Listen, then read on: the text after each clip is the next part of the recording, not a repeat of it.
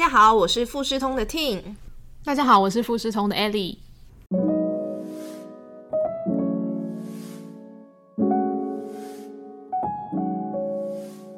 今天我们好不容易请到富士通的新人杰伊 Ellie，而且我们家的杰伊现在已经是亚洲区的长官了耶！没有啊，怎么好意思呢？不敢当。我为什么会叫 Ellie 长官呢？因为 Ellie 从台湾富士通的 HR 做起，现在到日本总部担任 HR Project Coordinator。请问一下，Ellie 当初为什么会想要到日本总部工作呢？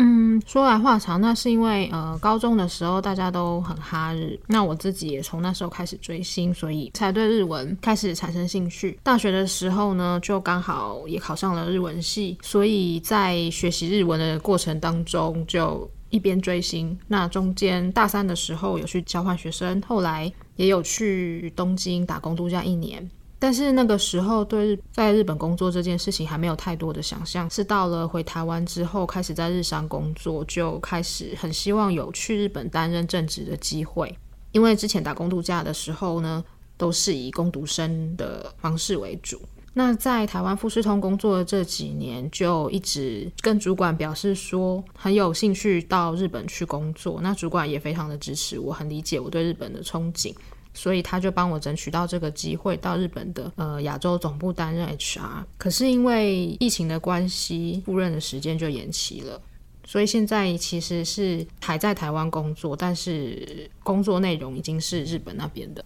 了解。但其实我们台湾富士通会不定期公布海外的职缺，也提供我们公司内部轮调的机会，让员工的职涯不会只是直直的一条道路，而是鼓励大家可以多元发展。那希望能把对的人才放在最适当的位置。还听说之前你确定要去日本总部之后，其实有一段时间是以出差的形式，每个月去日本工作一到两个礼拜。这段期间在日本工作，你觉得和在台湾比较大的差别是哪些呢？嗯，其实不管在日本或者是新加坡，工作环境还有职场文化、工作内容都有一点差异。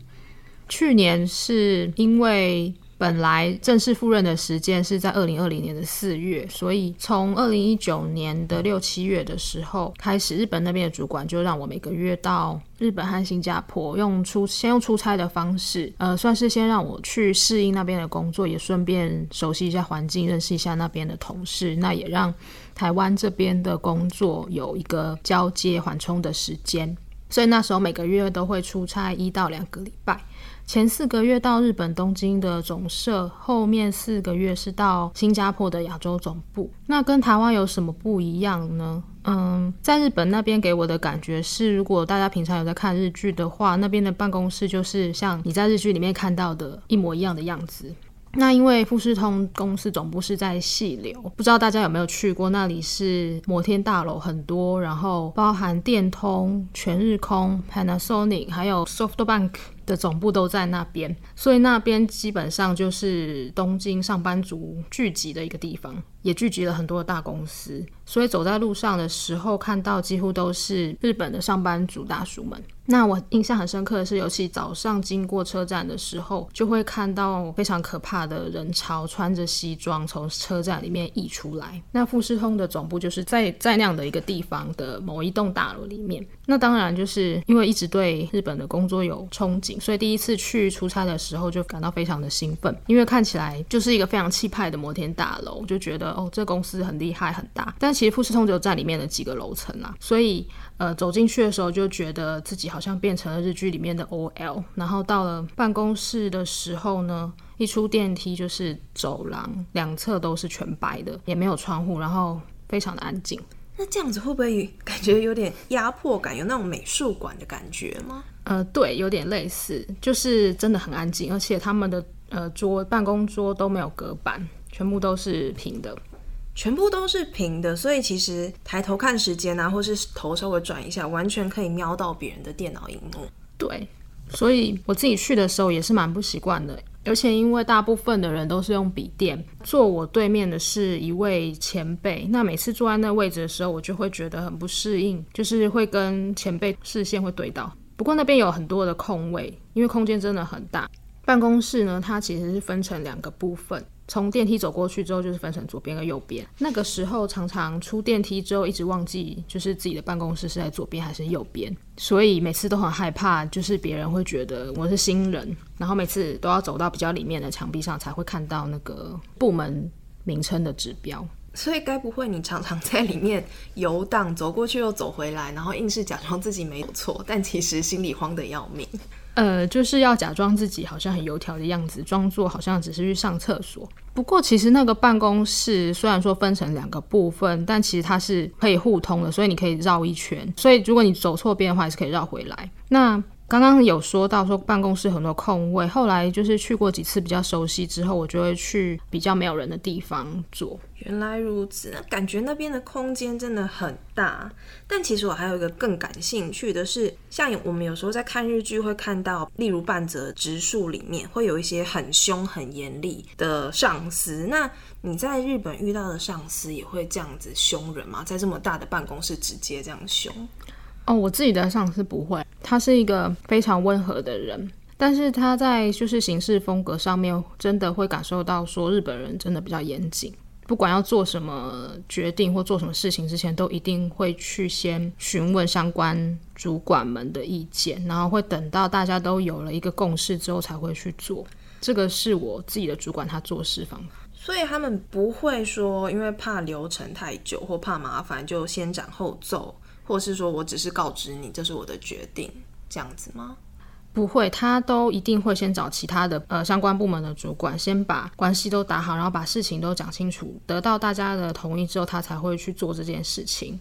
再加上，因为他自己本身是 HR，HR 本来就是一个需要和其他部门打好关系，然后互相合作的一个一个部门，所以其他部门的主管也很信赖他，然后很尊重他的意见。还有一点是，日本人真的是很爱开会。他们开会的意义是，主要是要去确认说彼此的想法是不是都是一样的。而且因为现在疫情的关系，大部分日本人都在家工作。那因为在家工作关系，没有和其他同事接触，他们好像变得更喜欢跟大家一起开会。因为有些主管他们在家里，但是就是会想要跟其他人交流。了解。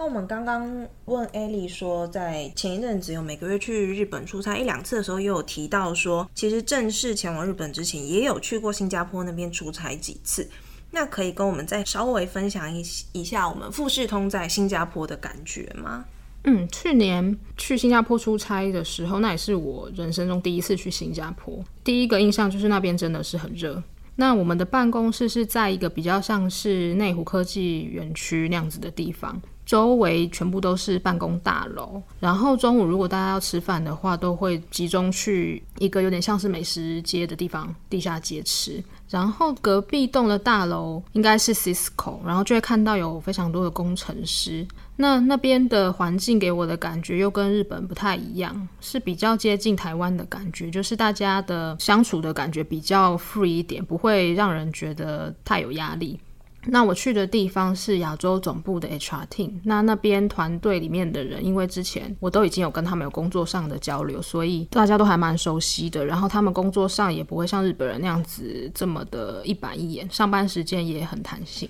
那其实还有一点我还蛮好奇的，就是在台湾可能对日本上班族都会有一些既定印象，是他们蛮常加班的。那你去到日本出差跟去到新加坡出差的时候，他们的加班文化也是跟我们想象中的那样子很常加班吗？呃，我去的地方是在细流的日本总社那边的部门，主要是业务和管理，就是行政部门。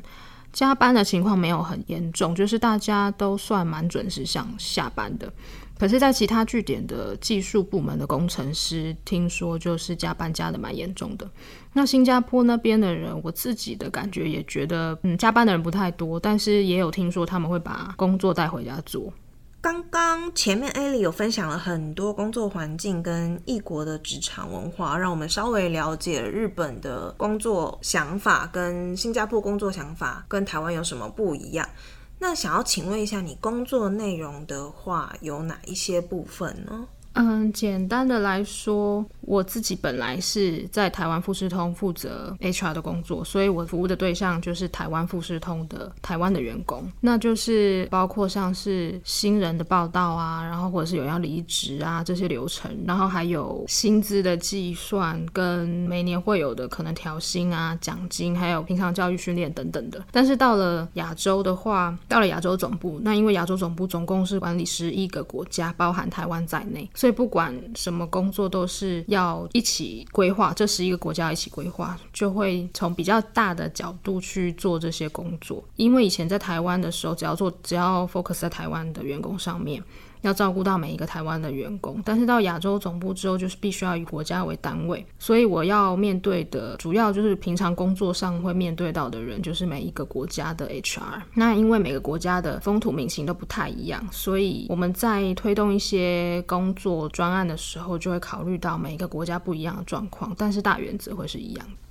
那想要请问一下，当你申请这个工作机会的时候，就要怎么样子的能力，或是需要具备什么样的特质呢？基本上必要的就是英文和日文的语言能力。然后，当 HR 是特别需要有沟通能力，那我觉得我自己是不太够的。那也需要理解别人或是说服别人的能力，还要能够包容不同的意见。虽然说是做 HR 工作，但是必须要了解其他部门，像是业务部门、技术部门他们在做什么样的工作。因为作为 HR，必须要给他们支援或者是协助。那我自己本身是文组的关系，所以对于这些技术方面的工作内容，其实比较没有办法太深入的了解，但至少会先了解一个大概。像你刚刚说的，就是需要去了解每一个职缺他们在做一些什么。通常是在什么时候最会遇到这样子的状况呢？嗯，通常是。各个部门他们在找人的时候，就是我们需要知道说你到底是需要什么样的人才，还有这工作实际上的是在做些什么。但是其实部门主管他们自己也没有办法把这些工作内容变成文字，或者是他自己也讲不太清楚，就需要 HR 去引导他说这个工作到底是怎么样。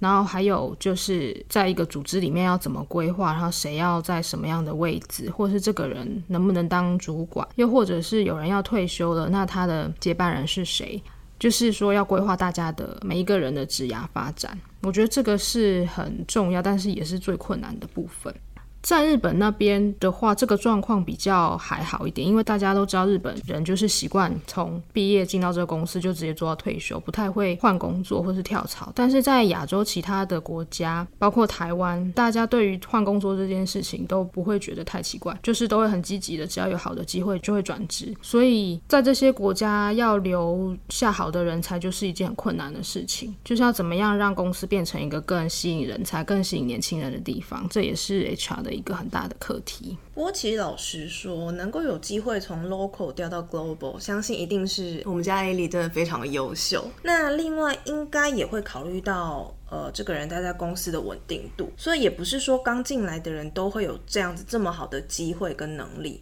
想请问一下，你在富士通待了多久啊？哦，已经五年多了。五年真的是一个说短不短的时间，不过其实也也是一个够长的时间，可以去观察到一个人的特质跟能力，而且还有那个稳定度也是有在的。那以现在年轻人看到好机会，就会想要去试试看，想要去争取看看，能够待五年真的是很了不起。那前面有讲到说，因为受疫情的影响，所以你现在才会人继续在台湾，虽然是在台湾，但是是做的亚洲日本的工作。那有听说之后日本富士通办公室的空间是想要减少到百分之五十，会不会这样有可能你就会留在台湾继续远距工作呢？嗯，我真的是也蛮想要赶快去日本工作的，所以一直有担心这个问题。但还好的是，就是之前日本主管他也有在主动跟我提到说，叫我不要担心，就是我的外派这件事情还是会继续进行。但是因为考虑到现在实际的一个状况，所以先暂定在明年的四月开始我的外派。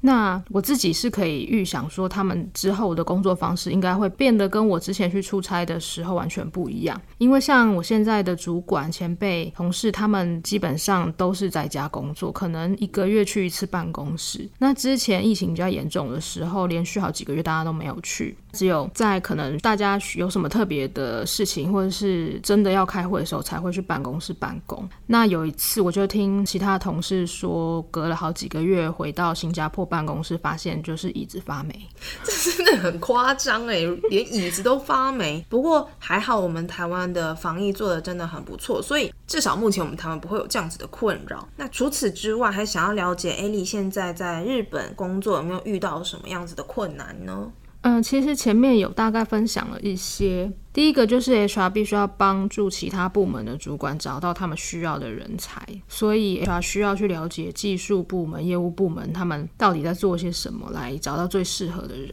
另外一个困难就是英文真的是我的一个大罩门。其实我有想过，如果现在的工作都全部可以用中文沟通的话，真的会非常轻松，非常的多。而且其实工作内容本身是蛮有趣的。那工作内容跟之前在台湾比较不一样的是，在台湾当 HR。的时候比较多工作是属于比较例行性、比较 routine 的，可能每个月或是每年都要做一次。但现在在亚洲总部工作，就会发现很多工作是你必须要自己去思考你接下来要怎么做，而不是那种例行性的。就比较能让自己规划自己的工作时程或是工作进度，也比较有多多的发展空间。再来就是，虽然说我自己本身是日文系，讲日文是没有问题，但是等到你真的跟日本人一起工作之后，才会发现你都听得懂他们在说什么，但当你自己要表达意见的时候，还是会 K K 的。我觉得需要更常使用，更常讲。但是当然，相比之下讲日文还是比讲英文轻松非常的多。因为必须讲英文的时候，我每次都要事先把我的讲稿写好，然后再念我的英文讲稿，没有办法应付太临时的状况。这真的很辛苦哎。其实一开始你进到富士通的时候是以日文为主攻，但是去到日本工作之后，为了要跟亚洲区其他国家合作，所以变成说除了日文，英文也变成一个很主要的语言。在这中间，想必一定很辛苦，真的是辛苦 AD 了。不会。最后想要问艾莉，其实终于有一种像是美梦成真的感觉。从大学嘛，大学进了日文系开始，开始哈日，然后一直想要去日本工作，到现在梦想终于成真了。大概就是明年就会出发去日本了。你会不会有什么期待呢？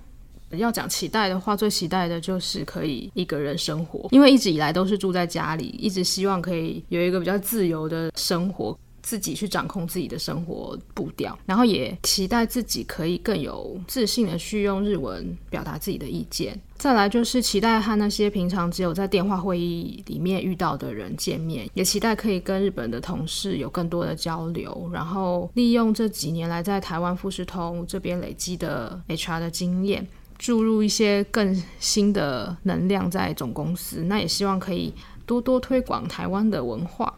最后呢？就是 希望自己 去日本可以有更大的成长，然后可以认识更多亚洲区的人才。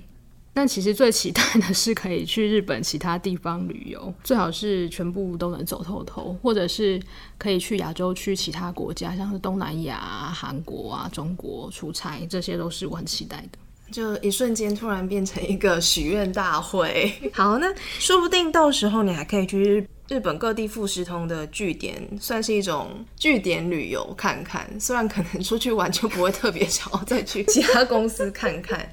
嗯，对，但是其实呃富士通还蛮多，在全国各地都有据点。那其中一个在汇金若松的工厂是蛮想去看看，听说那边有把平常没有在用的闲置的半导体工厂改成菜园，专门种一些低钾莴苣给肾脏病患食用。工厂居然可以变成菜园，这平常真的不会想象到的事情，真的觉得蛮酷的。那现在其实疫情已经几乎是一年了，真的是超级想要出国的。那谢谢今天艾莉跟我们分享一些跟台湾不一样的日本、新加坡职场上的文化差异，让我们在这没有办法出国的一年，稍微感受到了一些外国文化的熏陶，以及从台湾富士通前进到日本富士通的跨国工作机会。